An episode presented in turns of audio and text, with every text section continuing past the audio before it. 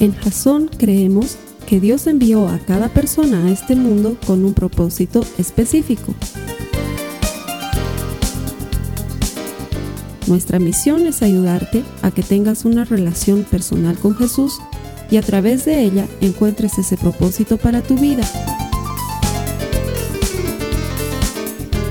Queremos ayudarte a alcanzar ese propósito. Es nuestra oración que este podcast te ayude a tener visión, a tener jazón.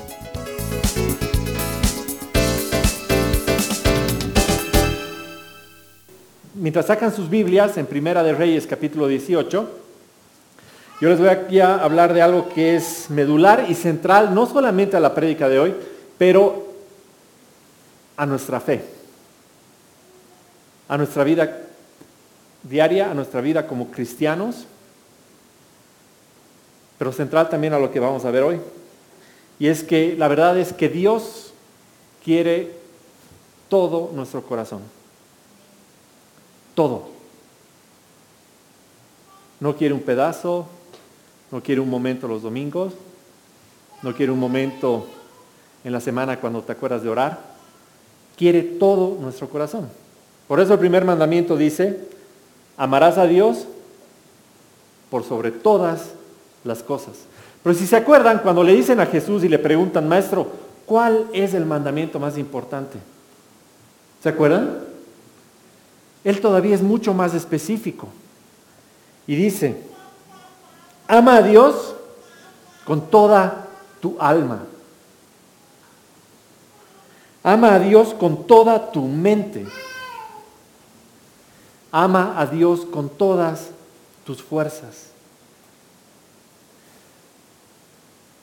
Ahora, si eres el enemigo y sabes que lo que quiere el Señor es todo tu corazón, ¿qué haces? Fácil, ¿no? Solo te enfocas en distraer el corazón. Ni siquiera te tienes que enfocar en cosas muy raras o difíciles o, cosas que se suelen ver en las películas. Simplemente pones distracciones en el corazón del hombre. Y quizás es por eso que en la palabra dice que a ojos de Dios estos reyes, Acab y Jezabel, fueron los peores o los más malos o los más malvados, porque se encargaron de que ese pueblo se distraiga y se enfoque en otros dioses, haciendo que no se puedan enfocar en el único Dios. Hay un concepto que deberíamos, quizás si hoy estás tomando notas, debería ser esto que, que te lleves anotado en tu libreta o que subrayes en tus notas, que dice que un Dios falso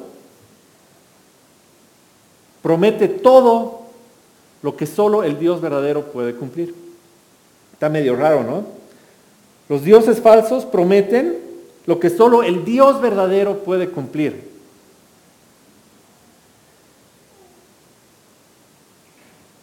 Por ejemplo, ya no hablemos de dioses falsos tan lejanos como Baal, como Acera, de esa época.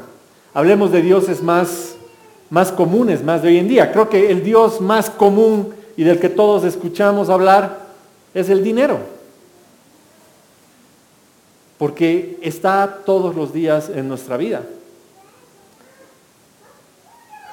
El dinero y muchas otras cosas pueden ser dioses falsos.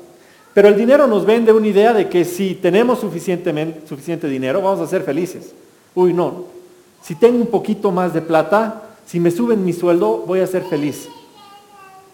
Si tengo un poquito más de dinero, voy a estar seguro.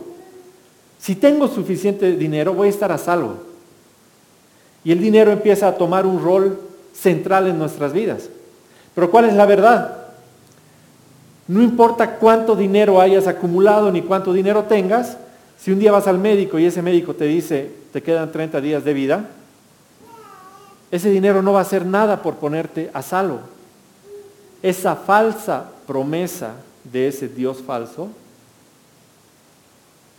solo la puede cumplir Dios. Has acumulado un montón de dinero, crees que vas a ser feliz y de pronto te toca pasar por una tragedia, pierdes un hijo. ¿Ese dinero te va a hacer feliz? Los dioses falsos prometen cosas que solo el Dios verdadero puede cumplir. Solo Dios va a llenar tu corazón. Solo Dios te va a poner en un lugar de seguridad. Entonces, Elías está viviendo en esta época en la que el pueblo se ha dedicado a seguir promesas de estos dioses falsos. Sobre todo Baal. Ahora yo te digo, Baal en esa época era considerado el dios de la lluvia, de la fertilidad, de las tormentas. Y al mismo tiempo están viviendo la peor sequía de sus vidas. ¿No es absurdo? ¿Y qué hace la gente? En lugar de darse cuenta que están siguiendo al Dios de la fertilidad, de la lluvia, de la tormenta y están pasando por la peor sequía, y darse cuenta deciden seguir a Baal con más fuerza, más sacrificios, más tiempo para Baal, menos tiempo para Dios, cuando no hay resultados. Y antes de que tú digas, ah, qué tontos, la verdad es que todos caemos desde hace miles de años en ese mismo juego. Creer las promesas de los falsos dioses, sabiendo que el único que las puede cumplir es Dios. ¿Qué dice en Primera de Reyes 18, 17 al 18? Cuando Acab vio a Elías, exclamó, ¿así que realmente eres tú, el alborotador de Israel? Alborotador, y la palabra que usan aquí en el idioma original es muy parecida a la palabra serpiente. Entonces, al mismo tiempo que le está diciendo alborotador, se lo está diciendo de una forma mucho más dura. Eres tú la última serpiente que queda que está queriendo hacer daño a este pueblo? A lo que Elías responde, yo no le he causado ningún problema a Israel, respondió Elías. Tú y tu familia, refiriéndose a Acab, son los alborotadores, porque se negaron a obedecer los mandatos del Señor y en cambio han rendido culto a las imágenes de Baal en el versículo que acabamos de leer, Elías está enfrentando justamente esta idea del pueblo que se desvía hacia los dioses falsos. Hay dos palabras que seguramente todos conocen que nos van a ayudar mucho a identificar cómo estamos viviendo nuestras vidas hoy. Monoteísmo y politeísmo. Monoteísmo cuando crees en un solo Dios, un hito. Politeísmo cuando crees en muchos dioses. Pero nosotros como cristianos quizás podemos estar tranquilos. ¿Qué somos? Monoteístas. Y vivimos de cierta forma en un país monoteísta. ¿O no?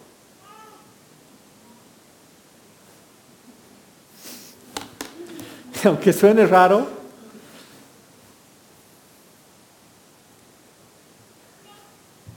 creemos que somos monoteístas, pero muy a menudo llevamos una vida totalmente politeísta.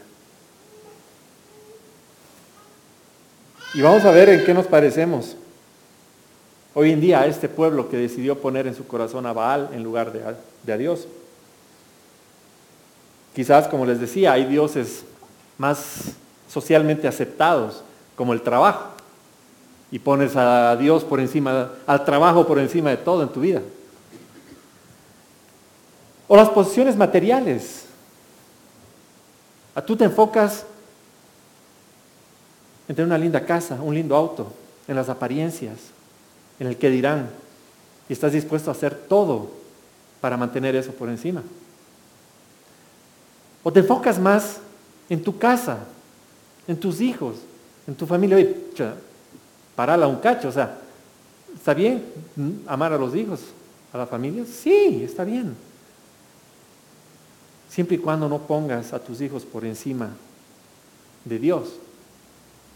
Incluso podrías llegar a poner a la iglesia por encima de Dios, a tu pastor. Ninguno de los que se para aquí podría estar ni debería estar por encima de Dios. O si el pastor dice, me voy a ir dos semanas de vacaciones, tú dices, dos semanas no voy a ir a la iglesia. ¿A quién sigues?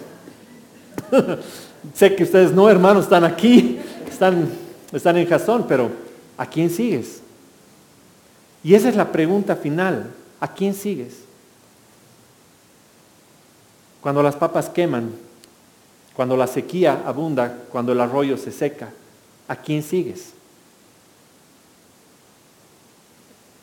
Yo les voy a contar, porque sería muy bonito que venga a hablarles de esto y, y pretender que nunca he caído en esto. Pero no es así, todos caemos en esto. Yo siempre he considerado el trabajo como algo que ponía muy por encima de todo. Siempre he trabajado de forma independiente y siempre he creído que el trabajo me va a dar seguridad, que el trabajo me va a dar dinero. Entonces, mientras más trabajo, más dinero voy a tener y menos problemas voy a tener. Conocen el dicho que dicen, eh, esposa feliz, vida feliz, ¿no? Entonces, para mí, ¿cómo voy a tener a la esposa feliz? Voy a trabajar duro. Además, como que no se ve tan mal que trabajes duro, que seas responsable, que seas esforzado hasta llega un momento en el que pones toda tu esperanza en tu trabajo, en lo que puedes conseguir, en irte de vacaciones y levantarte 5 de la mañana a trabajar antes de que se levanten los demás para que no se den cuenta que estás trabajando, pues los demás también ya se han aburrido de que lo único que sepas hacer es trabajar y esperar que se duerman para ir a trabajar un poquito más y tener como orgullo decir, me he ido de vacaciones dos semanas y ningún cliente se ha enterado. No porque no me haya necesitado, sino porque he estado trabajando como loco y volvía totalmente fundido de todas las vacaciones y lo último que quería era ir de vacaciones porque para mí era durísimo. Hasta que se vinieron los problemas de octubre en el 2019 y se vino la pandemia. Y todas esas promesas de seguridad, de felicidad, se fueron por el suelo porque ese Dios no podía cumplir nada, nadie podía trabajar, estábamos encerrados, yo no sabía si en una semana iba a seguir teniendo clientes o no. Y me di cuenta que estaba en un nivel de estrés, de depresión, de desesperanza muy fuerte, porque aquello en lo que había puesto mi confianza realmente no existía. Y por el otro lado, el Señor empezó a transformar esa confianza que yo tenía en el dinero en dependencia hacia Él. Y no les voy a decir que ahora soy un vagales que no haya trabajado tres años. Sigue siendo, sigo siendo responsable, pero mi estrés no viene de, que mi familia depende de mis manos, de que la gente que trabaja para mí depende de lo que yo pueda hacer con estas manos, ni del tiempo que yo dedique a eso. Mi provisión depende de Dios. Y así como ese pequeño Dios falso que ponemos en nuestro corazón como el trabajo y creemos que depende de lo que nosotros hacemos, ponemos otras cosas.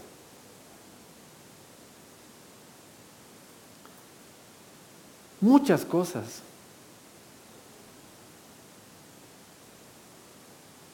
A veces ponemos hasta nuestros padres en un lugar de preferencia. Y tengo a mis padres y a Dios.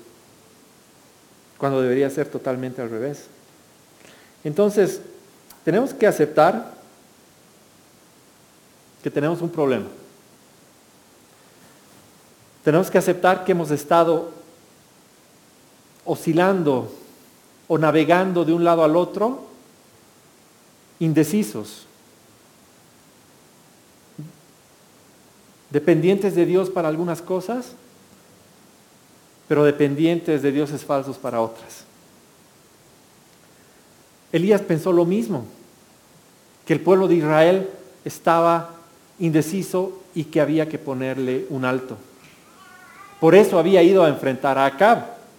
Y en el versículo 19 les dice, ahora convoca a todo Israel para que se reúna conmigo en el monte Carmelo, junto con los 450 profetas de Baal y los 400 profetas de Acera, a quienes Jezabel mantiene.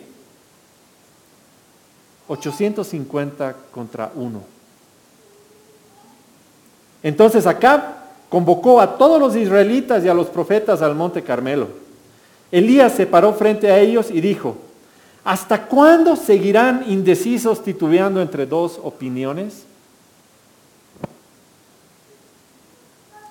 Si el Señor es Dios, síganlo. Pero si Baal es Dios, entonces síganlo a Él. Sin embargo, la gente se mantenía en absoluto silencio. Porque muchas veces estamos al medio, tibios. Queremos un poquito de Dios cuando nos hace falta, pero no queremos soltar nuestros otros dioses falsos cuando nos dan la comodidad de estar en el mundo. Y Elías les dice, decídanse. Es como si hoy en día tú dijeras, ¿sabes qué? Ok, muy bien. El dinero va, a ser tu Dios, o tu trabajo va a ser tu Dios, o tu casa, o cualquiera que sea tu Dios ahorita, tus amigos. Anda por ese camino pero no mires atrás. Si el, dinero va a ser tu Dios, ya no vengas los domingos a la iglesia. Trabaja, son tres horas más que vas a poder ganar dinero. Y al final, si el dinero es tu Dios, ¿para qué vas a ser honrado? Engaña un poco, corrompete. Total, si tienes que hacer daño a alguien, dale.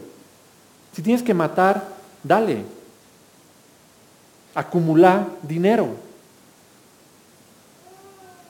Ayudar a la gente, ni de chiste. ¿Para qué voy a tirar dinero?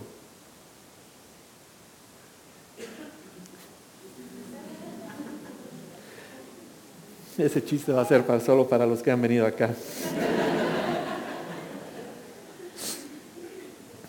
Explotar a la gente. Pucha, gran idea. Voy a poder acumular más dinero pero hazlo a fondo. Si tu imagen es lo tuyo, anda y gasta toda tu plata en ropa de marca. Comprate el mejor auto, endeudate. ¿Qué importa? Endeudate hasta cinco generaciones. Comprate el auto más lindo que vas a comprarte. Anda al gimnasio todos los días en vez de ir a trabajar. Hace todos los tratamientos que puedas. Veremos si puedes detener el tiempo, pero si lo vas a hacer, hazlo a, a todo dar. Nada de mediocridad, nada de al medio, un poquito. Pero si decides seguir a Cristo, seguilo a Él, enterito.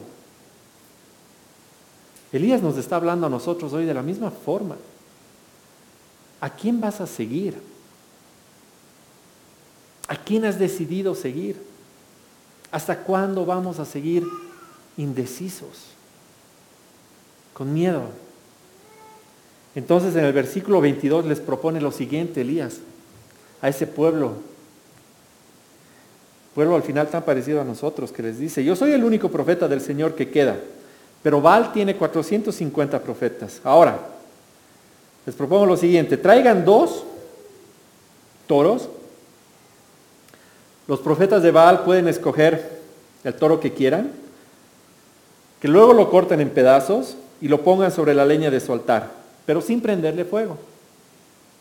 Yo prepararé el otro toro y lo pondré sobre la leña del altar y tampoco le prenderé fuego. Después, invoquen ustedes el nombre de su Dios y yo invocaré el nombre del Señor.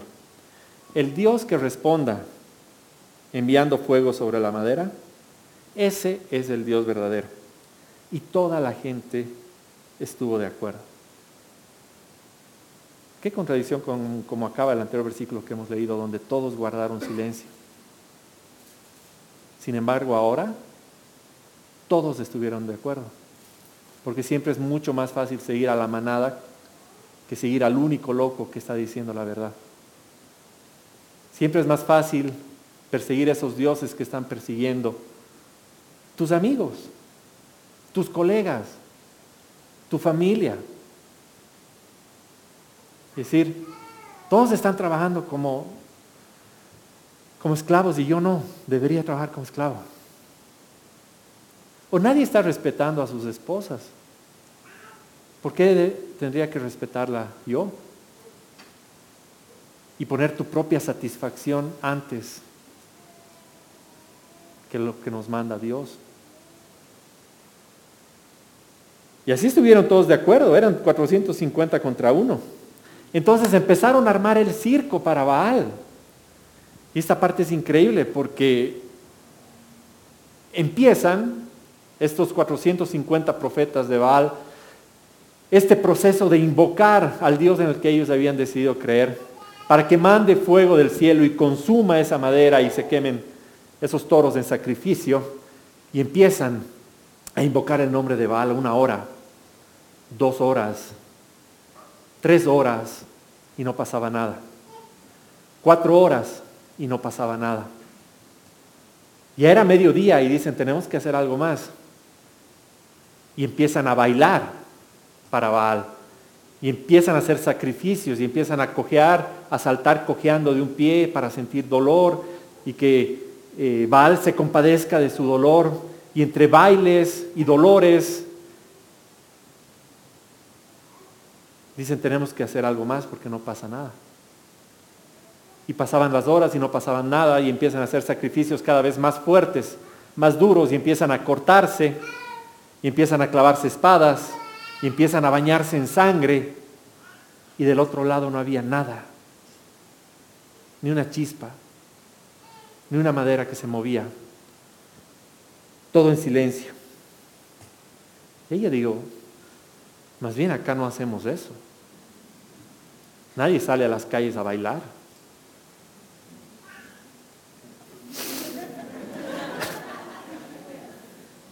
en señal de fe. Nadie hace sacrificios como ir cojeando o de rodillas a veces a algún lugar para que por tu dolor algún Dios se compadezca.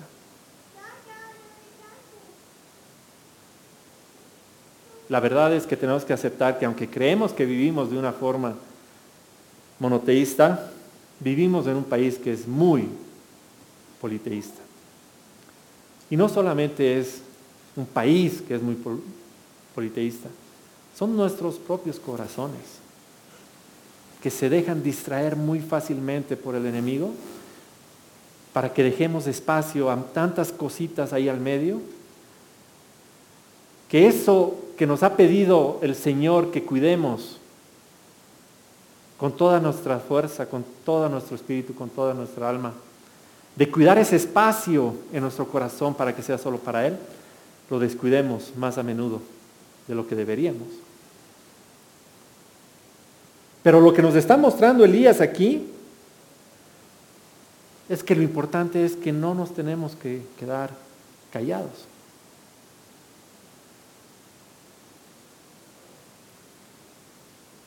Porque Elías lo que está haciendo en este momento, lo está haciendo por Dios, por Él o por el pueblo. ¿Qué pasa en el versículo 36?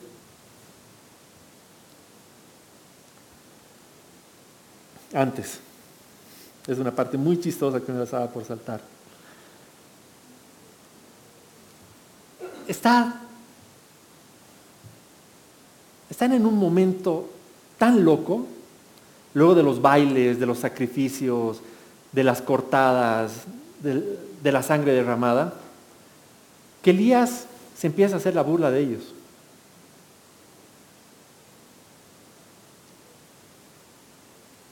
Y les dice, oye, ¿no será que está ocupado tu Dios? Ahora yo me imagino, los tipos están cortados, sangrados, muertos de dolor. Y que ven Elías riéndose a decirles, quizás se ha ido de viaje. No probamos otro día. Quizás esto no es tan importante para él. Y al final les dice, o quizás está en el baño, está haciendo sus necesidades. ¿Te imaginas la frustración de los 450 profetas? Porque ahí vemos algo que incluso hoy en día muchos hemos aprendido a callar por respeto, por tolerancia. Pero aquí Elías les está hablando de frente, sin vergüenza.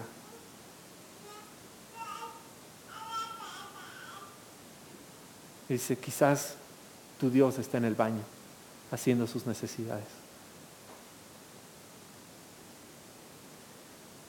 Y entonces les dice, ¿saben qué? Basta. Me toca. Y en el versículo 39 dice, ya está llegando la tarde, el profeta Elías camina hacia el altar y se pone a orar. Y presten mucha atención a esta oración porque les dice, oh Señor,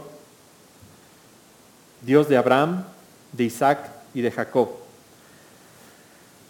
demuestra hoy que tú eres Dios en Israel y que yo soy tu siervo. Demuestra que yo he hecho todo esto por orden tuya. Oh Señor, respóndeme. Respóndeme para que este pueblo sepa que tú, oh Señor, eres Dios y que tú los has hecho volver a ti. ¿Ven el poder, la belleza de esta oración de Elías? Revélate. Por favor, respóndeme. No para que yo salga victorioso, no para que yo gane la batalla,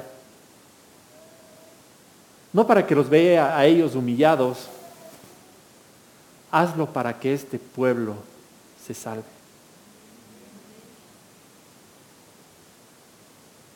¿A quién le gusta el fuego? Así, ¿quién ama el fuego? No hay muchos, unos cuantos. La Katy, mi esposa, ama el fuego pero lo ama a un nivel piromaniático, digamos, ¿no? No hay fósforos en mi casa, los encendedores están bajo llave porque la Katy ve una vela y un papel y estamos en problemas. El papel se va a quemar. Yo he aprendido un poquito a tenerle más respeto al fuego. Cuando era chico vivía todas mis vacaciones en Cochabamba, con una legión de primos con los que hacíamos muchas travesuras. Una de esas vacaciones, eh, yo estaba recién llegadito y con un primo, he debido tener nueve, diez años, un primo que tenía unos dos años más que yo. Nos vamos a la tienda, que era al lado de la casa de mi abuelita, y don Jaime, que era el señor de la tienda, había traído unos rollos de cohetes eh, súper grandes de este tamaño, y tenía como seis o ocho rollos ahí. Y nosotros, niños, vemos eso y decimos, uy, cohetes. Y era, eh, no, no, eran como los cohetes chinos de ahora, ¿no? Estos eran fabricados en Bolivia, se hacían con bolsa de cemento, una tapa de yeso, mucha pólvora, y estaban amarrados con una lanita en la parte de arriba. Y eran cohetes, están más cerca de dinamita que de cuetillo, seguro, pero teníamos que comprarlos todos, ¿no? Entonces, nos gastamos toda la plata de la vacación al segundo día y estuvimos varias horas desarmando todos los cohetes y vaciando la pólvora en una lata porque queríamos hacer un mega cohete. Entonces, estaba ya casi por atardecer. Dejamos la lata con un huequito en un lugar, hicimos un caminito de pólvora hasta un lugar donde podíamos estar seguros detrás de una pared y esperamos a que anochezca. Y en cuanto anocheció, prendimos fuego y tuvimos la explosión más increíble de nuestras vidas, que evidentemente no fue igual a los ojos de los vecinos, que salieron aterrados a ver qué había pasado y qué había explotado en el barrio, y tuvimos que escaparnos y evidentemente pasar el resto de la vacación castigados y ser considerados realmente un peligro para la sociedad por todos los vecinos del barrio porque hubiera podido pasar cualquier cosa. Entonces cuando estaba leyendo el versículo que viene, y con esto terminamos, me trajo a la memoria ese momento, a lo inesperado, a lo que no sabíamos que iba a pasar pero a esa luz que vimos y se nos quedó grabada en la mente para siempre. Esa luz increíble, esa luz que se parecía mucho a lo que Dios hace a continuación, porque en el versículo 38 dice, al instante, al instante, al instante, no después de ocho horas de baile pesado y arduo, al instante, el fuego del Señor cayó desde el cielo y consumió el toro, la leña, las piedras y el polvo, hasta lamió todo el agua de la zanja. Cuando la gente vio esto, todos cayeron rostro en tierra y exclamaron, el Señor, Él es Dios. Sí, el Señor es Dios. Increíble, ¿no? Porque habían hecho un hueco incluso en el que habían llenado varias vasijas de agua ahí. Y se, se llevó hasta el agua al instante. No lo dejó a Elías esperando nada. Oró y sucedió.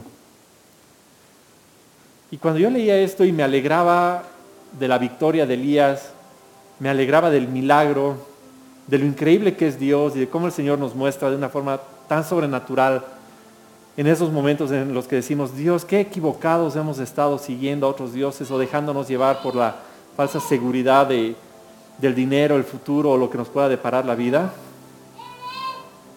Y decía, ¿por qué el Señor ya no hace esto?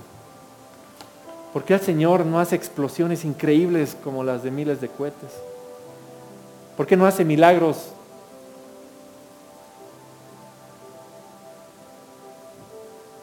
tan públicos y visibles que todo el pueblo que hoy en día esté indeciso se decida finalmente? Y ahí me acordé que el Señor lo hizo una vez más por nosotros hace dos mil años, cuando mandó a su único hijo a que muriera por nosotros, para que en nuestro corazón pueda habitar Él y nadie más que Él. Y si Elías estuviera aquí hoy y nos quisiera dar la receta secreta de esto y de cómo lograrlo, nos diría, oren, oren y oren sin cesar y hablen para que el pueblo que hoy está confundido e indeciso no se pierda. Para que el Señor sea dueño de nuestros corazones. Amén. Esta ha sido una producción de Jason Cristianos con propósito. Para mayor información sobre nuestra iglesia o sobre el propósito de Dios para tu vida, visita nuestro sitio web www.jason.info. Allí encontrarás muchos recursos para animarte en tu relación con Dios, enseñanzas, nuestro blog, prédicas y mucho más. Te lo deletreamos www.jazon.info también puedes visitarnos en nuestro sitio en Facebook www.facebook.com barra Que Dios te bendiga abundantemente. Muchas gracias.